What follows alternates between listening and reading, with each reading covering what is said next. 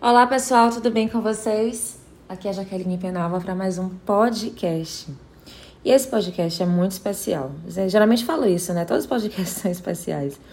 Mas talvez esses primeiros eles tragam uma abordagem muito específica em relação ao tratamento, em relação à sua postura de trabalho, que é justamente esses pilares de, de seu atendimento como profissional e que a gente não aprende, infelizmente, ainda na faculdade, mas os tempos estão mudando e espero que os nossos estudantes né, e futuros profissionais eles sejam direcionados desde o início em ter postura, em ter ética, em saber como vão é, progredir no tratamento, em saber como eles vão se comportar em relação ao paciente, em relação a tudo, né? Porque postura, enfim, seja numa entrevista de trabalho, seja na postura dentro do seu consultório, na postura consigo mesmo.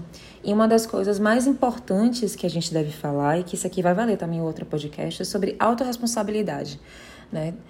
Nós somos os protagonistas da nossa história. E quando você fala de profissional liberal, você se torna uma eu presa, né? Não existe empresa, você é a sua eu presa. Então, não depende do outro para você chegar ao seu objetivo depende de você, da sua autorresponsabilidade, entender que as coisas não caem do céu na grande maioria das vezes, salvo raras exceções, e que se você não fizer por onde, elas não vão acontecer. Então, assim, e, e, e pegando esse link de não fizer por onde, né?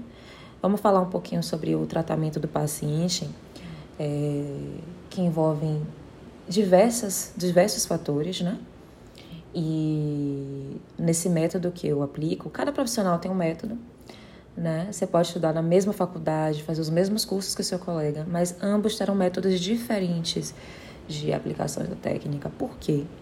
Porque são pessoas diferentes e nada é igual, né? Então, eu trabalho com laser, mas meu colega que também trabalha com laser é um exemplo. Tem um método diferente, ele utiliza uma outra abordagem e pronto. Então, quando eu falo meu método, é o método de Jacarene Penalva de atendimento. Esse método, eu sempre viso, eu sempre procuro é, entender qual a causa. Porque, vamos, vou pegar um exemplo aqui da dor. A dor é a manifestação de uma causa.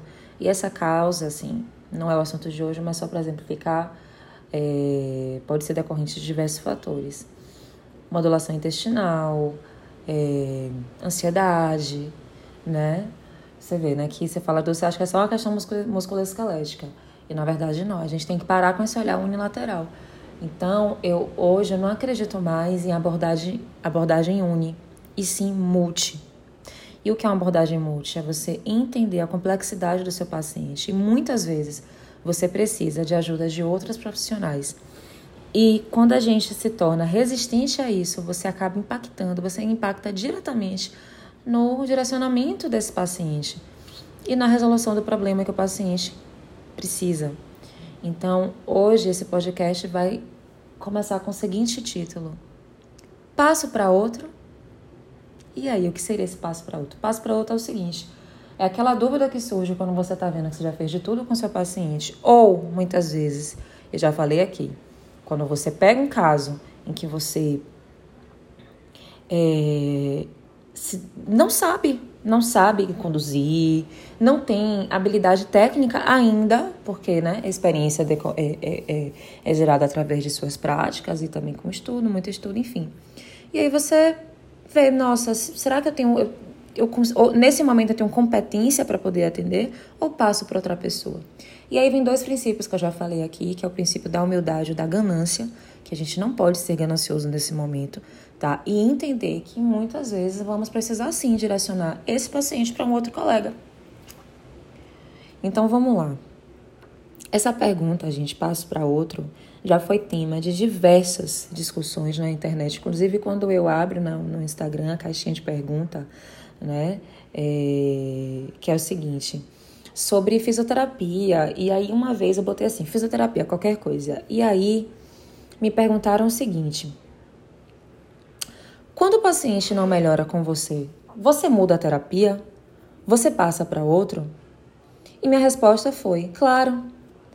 Se, se fazemos de tudo dentro do possível para o paciente melhorar e ele não melhora diante da linha que a gente escolheu, sim. Você precisa achar o foco do problema. Se você não conseguir, você precisa mudar, encaminhar outro para outro profissional contra a linha de, de tratamento, porque isso faz parte. E se a gente ficar focando apenas, está vendo que não está dando resultado, você está comprometendo a saúde do seu paciente. Tá, eu vou falar o seguinte, eu sou alucinada pela laser terapia, né? Eu trabalho com isso há 12 anos, já falei aqui. É um tratamento assim desinflamatório. Então, e anti-inflamatório, ou seja, além de desinflamar, ele previne, porque ele ativa o sistema imunológico, ele melhora a resposta imunológica. Então, quando a gente fala até de laser terapia sistêmica, não só lesioterapia local, está falando de inflamação. E muito das nossas doenças, dos nossos processos de doenças, são decorrentes de inflamação. Então, se você trata a inflamação, olha que bacana, você tá, assim, de, de, um, né, de uma forma geral, de um grosso modo, não estou sendo... Depois eu vou, eu vou aprofundar sobre isso aqui em outro podcast, você tá desinflamando, está prevenindo inflamação, está prevenindo doença. Então, assim, eu amo laser, ele é um tratamento eficaz, mas em alguns momentos, possa que para aquele paciente eu vou precisar de uma outra ajuda, eu vou ter que encaminhar para um outro colega e juntos ali a gente vai ter, a gente vai melhorar juntos a saúde do nosso paciente, a gente vai conseguir juntos resolver esse problema. Entende? Eu vou dar um grande exemplo disso, que é para pacientes com fibromialgia. Fibromialgia, gente, é uma síndrome, né? E a condução do paciente com fibromialgia é uma condução complexa. Por quê? Quando a gente, se a gente tiver uma visão muito única, esse paciente vai para o nosso consultório, ou a gente vai na casa dele, enfim, nós vamos atender esse paciente e você vai tratar o seguinte: ah, hoje eu estou com dor no quadril, você vai tratar o quadril. Depois dessa dor é transitória, vai para o ombro.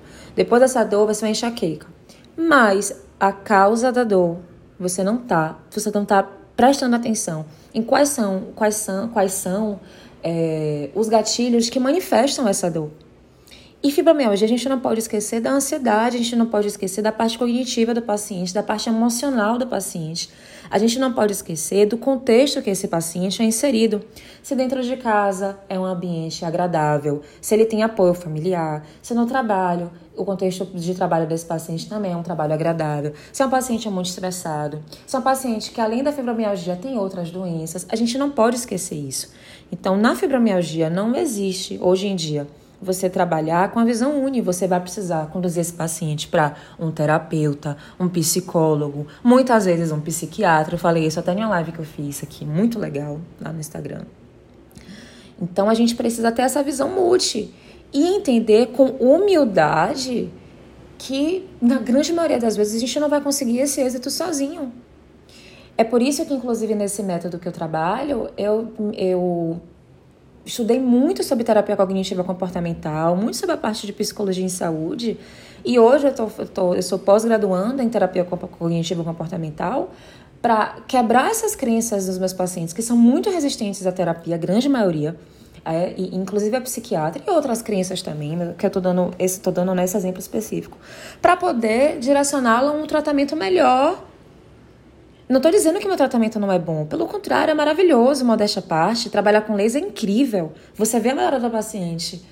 Mas eu estou falando que eu, eu, preciso quebrar algumas crenças, né? E conduzir meu paciente para que ele consiga, para que juntos a gente consiga êxito. Para que quando eu falar, olha, é, o senhor já, já pensou na, na em, em procurar um psicólogo? né, eu poder conduzi-lo da melhor forma possível e junto com um colega da psicologia, né, com um colega médico psiquiátrica, psiquiatra, a gente consiga melhorar a saúde desse indivíduo e dar para ele a famosa qualidade de vida que a gente tanto fala. Dentro de suas limitações, ele ter qualidade de vida. Entende? Então é preciso a gente ter muita humildade e esquecer a ganância, de achar que sozinho você consegue tudo. Porque além de ganância, é ser arrogante, ser prepotente, você, você ter, querer ser, sabe, ter potência antes da hora. E não é dessa forma. E assim, é, é totalmente passível de acontecer. Quando você olha para o seu paciente e vê, olha, aqui eu preciso de uma outra abordagem. Né, assim, você, no caso do laser mesmo, eu vejo, né, analiso, faço uma avaliação super minuciosa, vejo toda essa questão. Eu, depois eu vou falar também de avaliação. Vão anotando aí as coisas que, que são. Aqui estou dando muito spoiler sobre os nossos próximos temas do podcast, mas sobre avaliação, o quanto essa avaliação multi é importante né? Como é o contexto desse indivíduo? Porque você precisa também falar da como é, como é, de, de tudo, porque nós somos muito visuais, né? E aí e sensoriais, então tudo nos influencia, tudo nos influencia, tudo. E quando a gente fala de um doente como um paciente como, como que, que, que tem a fibromialgia, é um paciente muito complexo e sensível. Então a gente precisa ter esse olhar também sensível, então, quanto paciente, para entender o que é que gatilha e manifesta essa dor. Né? Então, assim, o laser é incrível e, e a forma de, junto da com a fisioterapia integrada, né? Porque ali você vai botando técnicas de, de terapia manual, enfim, outras técnicas junto com a laser terapia para potencializar esse tratamento.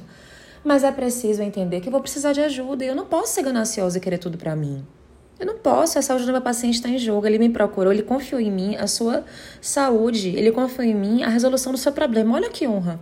Então eu preciso honrar esse, essa confiança dele. E eu preciso fazer por onde? Eu preciso tentar de todas as formas possíveis dar saúde, resolver esse problema. Então eu vou precisar de ajuda sim. É super possível de acontecer, tá? E é justamente por isso que precisamos de estratégias tanto para a mudança de abordagem do método, como também pela troca de terapia. Afinal de contas, como eu falei aqui, a melhora do paciente em entrega de resultados é o mais importante. E pessoal, a gente precisa estar atento a essa mudança comportamental, porque tá, existe uma mudança comportamental, tá? E atrelada a esses avanços tecnológicos, inclusive em paralelo com a globalização, onde, onde a informação voa. Informação de ó, o que acontece no Japão você sabe agora, nesse exato momento, porque a informação decola. Então, o preparo, nossa atualização e a humildade também entender que hora de mudar ou de se agregar de outras formas de tratamento precisam ser empregadas nessas e outras situações. Quando o nosso paciente não evolui e às vezes até involui, embora já tenha utilizado as melhores abordagens, não é justo, não é justo nunca sacrificar a sua saúde. Nem o tempo e nem o dinheiro desse indivíduo. Não é justo com ele, de forma alguma. Porque isso, gente, é até. É você, é você partir do princípio da ética. Da ética, do cuidado, da atenção humanizada com o seu paciente. E assim, eu quero até falar, frisar uma coisa. Não pense que passando para outro ou pedindo ajuda, né? Ir pedindo ajuda ou ir pedindo ajuda, você está perdendo a clientela. Pelo contrário, muito pelo contrário você vai estar demonstrando toda a sua ética, seu comprometimento, sua preocupação, sua humildade, sua transparência, seu respeito. O paciente olha assim, nossa, esse, essa profissional é honesta, esse profissional é honesto. Ele está fazendo de tudo para me ajudar. Eu sei que eu posso confiar nele. Uma pessoa transparente, uma pessoa que é íntegra. Isso conta demais. É um valor que a gente precisa ter e o nosso paciente precisa sentir verdadeiramente da gente. Tem que ser um valor genuíno. Porque com certeza é um ganho duplo tanto para você quanto para ele. Tá bom? Espero poder ter clareado isso para vocês, tá? E que fique aí a dica, né, a orientação de esquece a ganância, esquece a arrogância, trabalha a humildade. Muitos vão falar assim: "Ah, eu não sou isso", mas olha lá para dentro, porque se você ainda não passou por isso, você ainda vai passar. E entenda que com ajuda, tá? E muitas vezes com, com até um certo direcionamento de dizer isso aqui não foi para esse paciente. Quem ganha é você. Além do seu paciente ganhar, porque a saúde dele é mais importante, quem ganha é você. Tá bom? Um abraço e fiquem com Deus. E até mais outro podcast com Jaque Penalva. Tchau, tchau.